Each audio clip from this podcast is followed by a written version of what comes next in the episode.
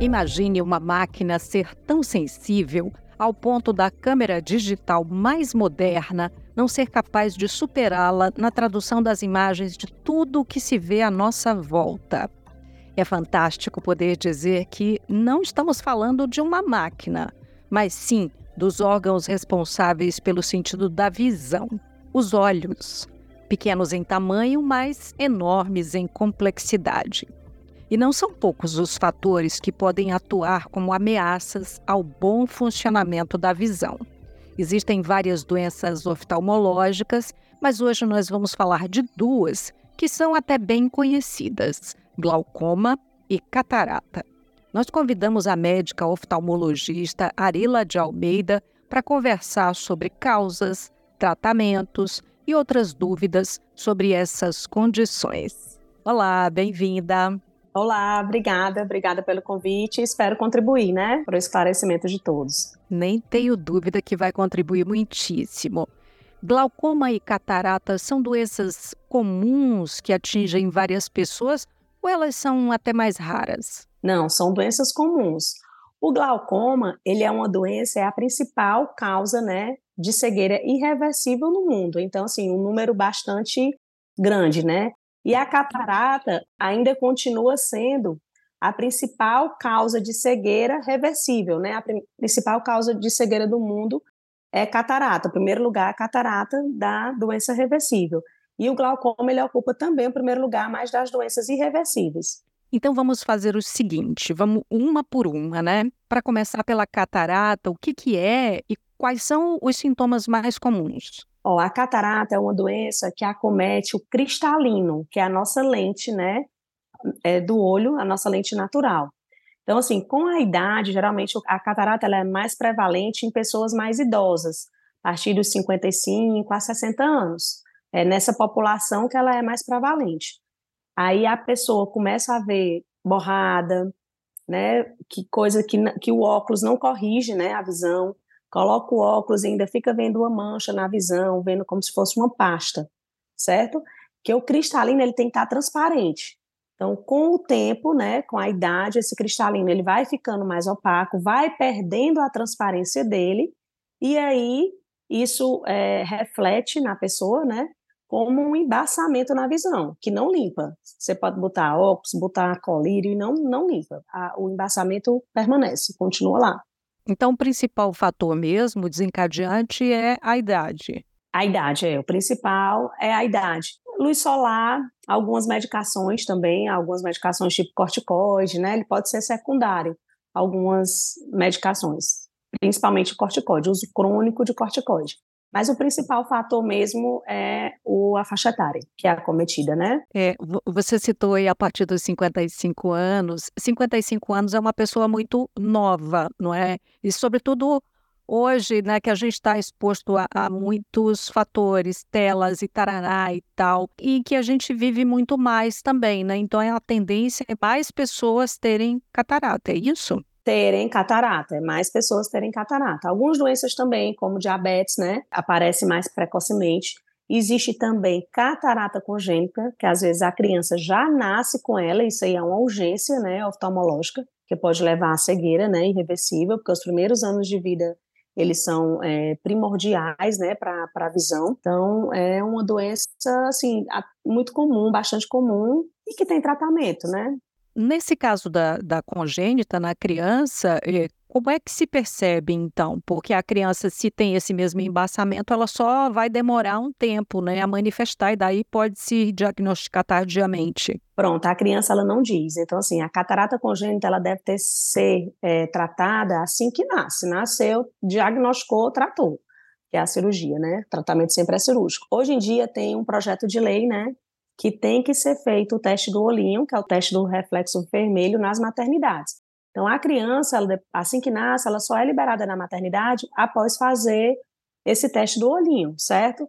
Claro que, assim, é, a gente ainda não está no nível ideal, né? Eu acredito que, às vezes, ainda tem alguma dificuldade da realização do exame, né, para a liberação da criança nas maternidades. Mas, assim, é importante alertar a população, né, esse tipo de população, os pais, que na primeira semana, nos primeiros 30 dias de vida, pelo menos, da criança, procure fazer o teste do olhinho caso não tenha sido feito. E além da catarata, existem outras doenças também que são importantes que podem ser diagnosticadas, mas assim, o nosso foco agora é a catarata. E a catarata congênita, ela é uma condição que precisa ser tratada imediatamente, urgente. A senhora falou o tratamento cirúrgico, né? Em todos os casos, é, é, somente cirúrgico o tratamento? Em todos os casos, assim, não existe óculos para catarata, não existe colírio que resolva catarata, não existe exercícios, né, que o pessoal vende na internet, exercícios que vão curar a catarata, que vão tirar você da cirurgia. Então, isso tudo é mentira, é né, mito, não existe. O tratamento da catarata, assim que diagnosticado, é sempre cirúrgico vai depender do nível, né, de catarata, porque assim, às vezes ela, ela, começa, a catarata não é de uma vez que ela apaga a visão da pessoa. Ela vai se manifestando, vai cada vez a visão vai ficando menor, vai ficando pior, né? E aí, quando começa a atrapalhar realmente o estilo de vida, as atividades diárias, é a hora de operar. Então, assim, hoje em dia, cada vez mais a gente procura o tratamento precoce, para não esperar, que a gente já viu também, que assim, quando a catarata ela está no estágio muito avançado, já uma catarata muito dura, muito madura, né? O, há um, um, um, trauma, né, ocular durante a cirurgia. Então, a cirurgia ela é mais demorada, a cirurgia ela é mais minuciosa, mais difícil, pode haver complicações. Então, assim, uma vez diagnosticado, o nível de visão ele não está bom e diagnosticou catarata, o ideal é a cirurgia logo também. Quanto mais precoce, melhor.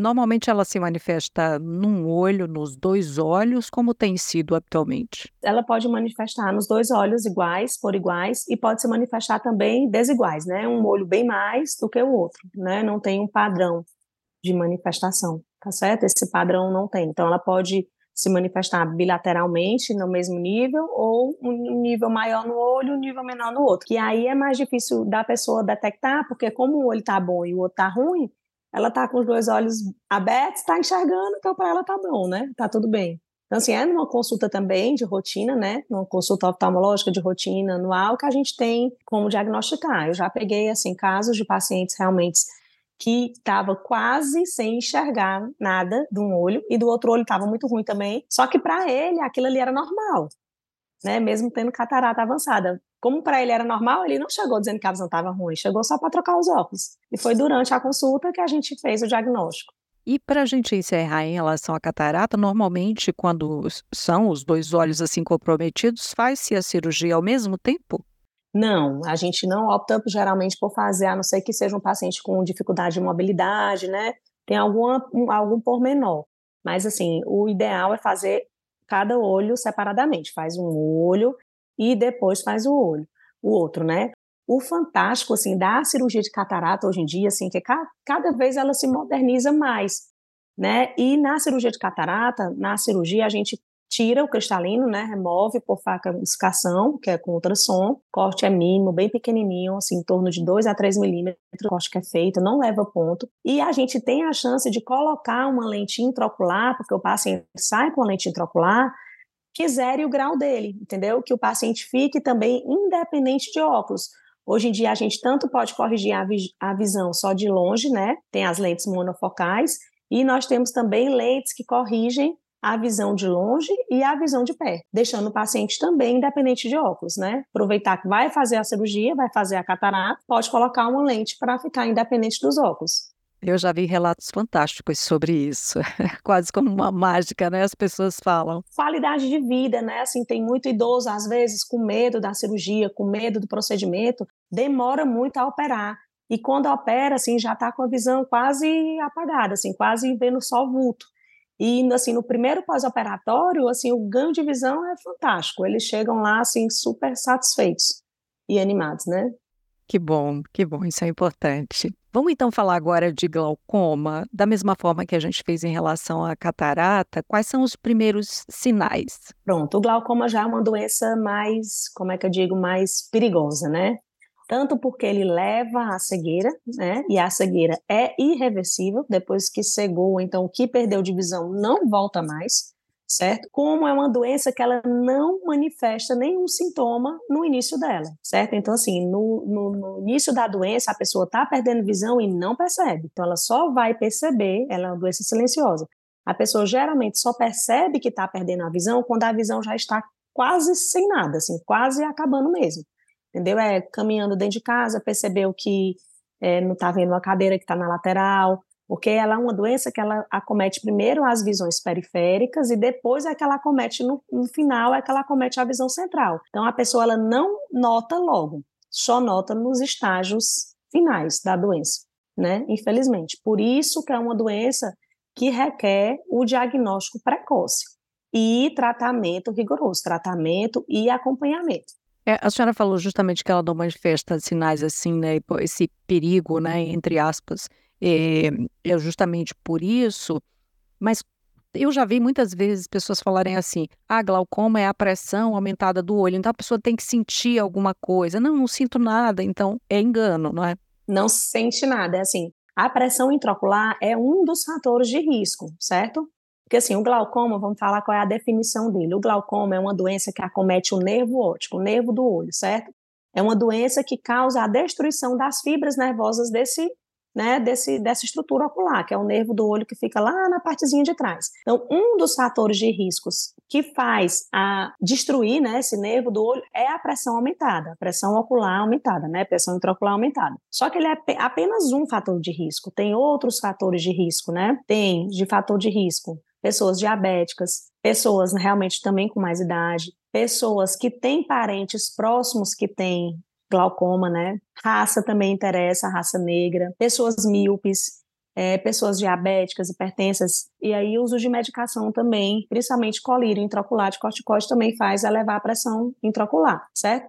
Então, o, a, a, pressão intraocular, ela não é só ela que é importante, ela é importante porque é o único fator de risco modificável, onde a gente vai atuar. A gente vai atuar diminuindo a pressão intraocular. Mas, assim, ela, às vezes, tem paciente, por exemplo, que chega lá no consultório, que nem sabia que tinha glaucoma, que a gente verifica a pressão, ele está 40, que é o normal, geralmente até em torno de 21. Chega com pressão de 40 sem estar tá sentindo nada, foi lá para trocar os óculos entendeu? E assim, não sentiu nada, não tem sintoma nenhuma, certo? Então, assim, é numa consulta de rotina, é na visita, naquela visita anual que você faz ao oftalmologista que você tem a chance de ser diagnosticada com a doença. Uma vez que a pressão dá alterada assim, é, e necessariamente ela, ela vai ter o glaucoma ou não? Pronto, às vezes o que, é que pode acontecer? A pessoa pode ser só hipertenso ocular, que é só a pressão do olho que está aumentada, e ela ainda não tem dano nenhum no nervo. Para ter glaucoma, ela tem que ter dano no nervo do olho. Só que a pessoa é, com a pressão intraocular aumentada, principalmente assim de 40, 50 por tempos, né? Por muito tempo, sei lá, até dois, três meses, ela vai causar um, um dano, né, no nervo do olho, porque ela está muito além do normal, do limite normal. Precisa de tratamento e precisa que a gente consiga baixar essa pressão certo? Daí, assim, a importância do diagnóstico do glaucoma é o seguinte, é, o que a gente vê, principalmente assim, interior, não só no interior, no interior e na capital também, muita gente faz consulta fácil, assim, não, vou consultar aqui na ótica, bem rapidinho e tal, com profissional não médico. Assim, o profissional não médico, ele não tem o aparato, né, ele não tem, na verdade, é, o estudo na medicina, né, que a gente precisa fazer medicina antes de ser oftalmologista, para diagnosticar a doença, para verificar uma pressão intraocular. Então, ele faz só o quê? Trocar os óculos. Troca o óculos esse ano, troca o óculos outro ano, troca todo ano trocando óculos e o paciente perdendo visão. Perdendo visão, perdendo visão. Então, assim, ele perde a chance de ser diagnosticado com doença no início, entendeu? Porque acima de 40 anos é a faixa etária assim mais acometida da doença então, é naquela faixa etária que a gente fica mais atento, que a gente vê a pressão de todo mundo, de rotina, que a gente vê fundo de olho para ver o nervo óptico de rotina de todo mundo, todos os pacientes. Uma vez que é feito o diagnóstico, então, e, aí a pessoa tem que superar, às vezes, o temor, né, de aparecer alguma coisa ali no exame, porque eu já ouvi isso, né? A pessoa recebe, tem medo de receber o diagnóstico como se recebesse uma sentença e tal, vou cegar, e ela, ela assusta às vezes, né? Então, como é que é feito esse tratamento a partir do diagnóstico? Pronto, a partir do diagnóstico, assim, a gente tanto pode diagnosticar logo no dia da consulta, né, ou então só gerar a suspeita. Às vezes a gente só gera a suspeita pelo, pelo tamanho da escavação que a gente diz do nervo, e aí além, a partir daquela suspeita a gente pede uma gama de exames, que às vezes o paciente diz, doutora, qual é o mais importante? Todos, todos são importantes. A gente tem que estadiar a doença e ver se ela está moderada, se ela está grave, se ela está leve, para a gente ver onde é que a gente vai atuar. Hoje em dia existem vários colírios no mercado, certo? Vários, várias, várias classes de colírios no mercado. Então, assim, o tratamento inicial é um tratamento clínico apenas com colírios, certo? Até a gente manter o nível da pressão intraocular no valor, numa faixa que a gente acha que aquela pessoa não vai progredir, não vai piorar, entendeu? Então, assim, visitas regulares ao médico oftalmologista de acordo com a marcação é uma doença crônica, né? Igual a hipertensão, igual a um diabetes, né? Que você vai tomar medicação, mas não, não vou tomar aqui, mas nunca mais eu volto. Então tem que ter as consultas regulares, assim. E, e outro fator também que, assim, que, que é ruim pela doença é o valor do colírio, né? Os valores são, assim, os colírios não costumam ser baratos. E, assim, a gente pensando no paciente, pensando naquele paciente, geralmente é um paciente mais idoso, às vezes ele toma remédio, pra, toma medicação para hipertensão, toma medicação para diabetes, então ele tem uma gama de medicações, então vai ser mais uma medicação. Entendeu? A gente sabe que não é fácil, mas é o que previne a cegueira, né? Há casos em que é necessário o uso de cirurgia, fazer cirurgia? Sim, outro mito também que a gente escuta muito é o pessoal dizer, não, glaucoma não opera. Glaucoma opera. Hoje em dia a gente tem também outras cirurgias, né, até mais modernas que estão surgindo agora, são ah, os MIGs, né, que é um implante de, é uma cirurgia minimamente invasiva, é um implante de um dispositivozinho que a gente implanta lá no, no ângulo do olho, que ele faz também reduzir a pressão, certo? Então tem a indicação para ele. Tem cirurgia de que a gente chama de trabeculectomia, que também faz diminuir a drenagem, né, do olho e baixar a pressão, né? Tem tubo também de implante de drenagem. Então assim, tem várias cirurgias do glaucoma para cada paciente, assim, para a indicação, né, de cada caso. Mas assim, na maioria dos casos, a gente consegue tratar somente com colírio tá certo? E consegue um nível de pressão boa para aquela pessoa não conseguir perder a visão. O difícil é só a parte financeira. E tem formas de prevenção em relação ao glaucoma? Não, a única prova de prevenção, a única coisa como prevenir a doença é o diagnóstico precoce. Prevenir, na verdade, nem a doença, prevenir a cegueira, né? É o diagnóstico precoce mesmo. Então, se aquela pessoa tiver uma propensão a desenvolver um glaucoma, ela vai desenvolver. Então, o tratamento né, e acompanhamento é que serão importantes e, a, e o diagnóstico precoce é importante e determinante para ela. E feito o diagnóstico, iniciado o tratamento, não parar, não é? Não parar, não deixar assim. Às vezes a pessoa está usando o colírio e acha, não, vou usar esse colírio para esta vida, minha pressão nunca mais vai subir. Às vezes pode subir, mesmo usando o colírio entendeu? Por isso que a gente tem que ter consultas regulares, ter retornos regulares e frequentes, para a gente avaliar se aquele colírio ainda está funcionando. Quem já tem é, outros problemas de visão, né, do tipo miopia, astigmatismo, por exemplo, está mais propenso a desenvolver doenças como catarata, glaucoma, ou uma coisa não tem nada a ver com a outra? Tem, miopia, quem tem quem é um paciente míope, né? Paciente míope, ele está mais propenso a desenvolver é, glaucoma. Portanto, tem que acompanhar mais de perto, né? Tem que acompanhar também mais de perto, isso aí. E assim, o glaucoma também,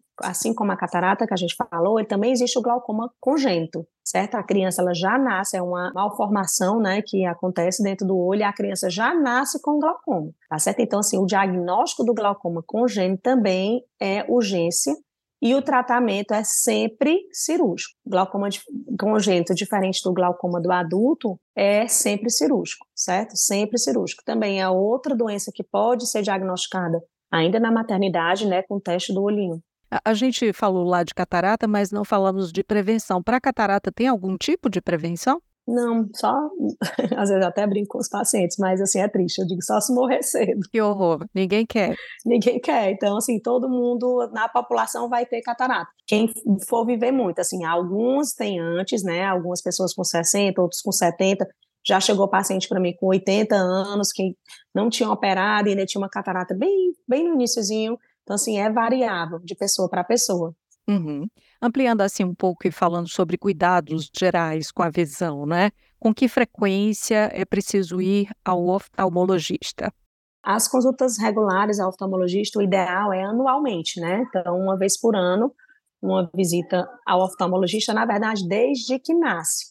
Nasceu, o ideal é visitar o oftalmologista, porque tem algumas doenças também na infância que a gente tem um tempo para diagnosticar e um tempo para tratar até problema de grau, né? Como digamos, miopia, hipermetropia, né? Altas, altas ametropias, a gente tem que diagnosticar cedo, porque senão a criança vai perder tempo e aquele olhinho ele não vai desenvolver.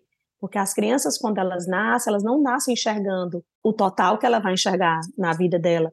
Ela nasce com a visão primitiva ainda. Então, assim, é, é no diagnóstico precoce de alguma doença que vai interferir para aquela criança enxergar bem, precisa ser tratado, né, precocemente também. Então, assim, consulta regular, então não, às vezes as, as mães ignoram, né? nem ignora, fica achando que o filho, não, é porque ele quer usar óculos, ele quer usar óculos, mas a gente tem que é, relevar a queixa da criança, né? A gente tem que dar uma importância, dizer, ah, mamãe, meu olho eu não estou enxergando bem, leva ao oftalmologista lá, a gente tem como diagnosticar se é questão de grau ou não entendeu? Ele não tem como mentir para a gente, para o oftalmologista, ele não tem como dizer, ó, oh, não estou vendo, então eu quero usar óculos. Então o óculos só vai ser prescrito se realmente tiver necessidade. A gente vive cada vez mais exposto às telas, né? A superexposição, então, é um desses fatores, né, de preocupação. Aí sim que tem que fazer consultas regulares, né?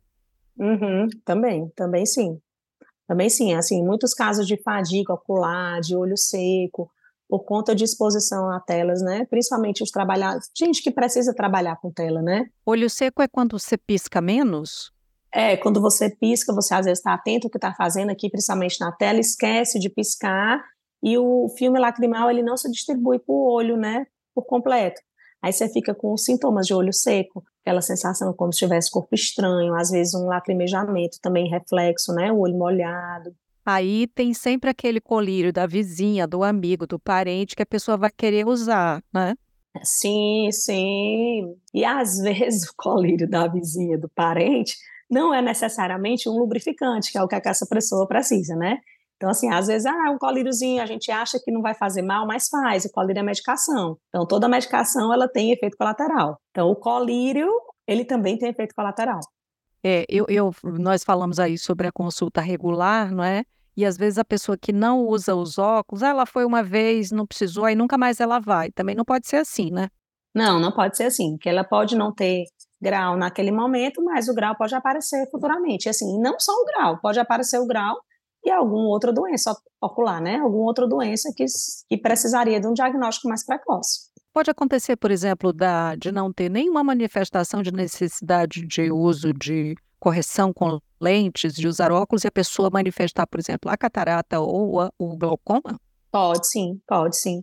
Ela não precisar de usar óculos e ela ter catarata e ter glaucoma. Pode sim. Olha só, gente, que importante, então, acompanhar regularmente e no oftalmologista regularmente.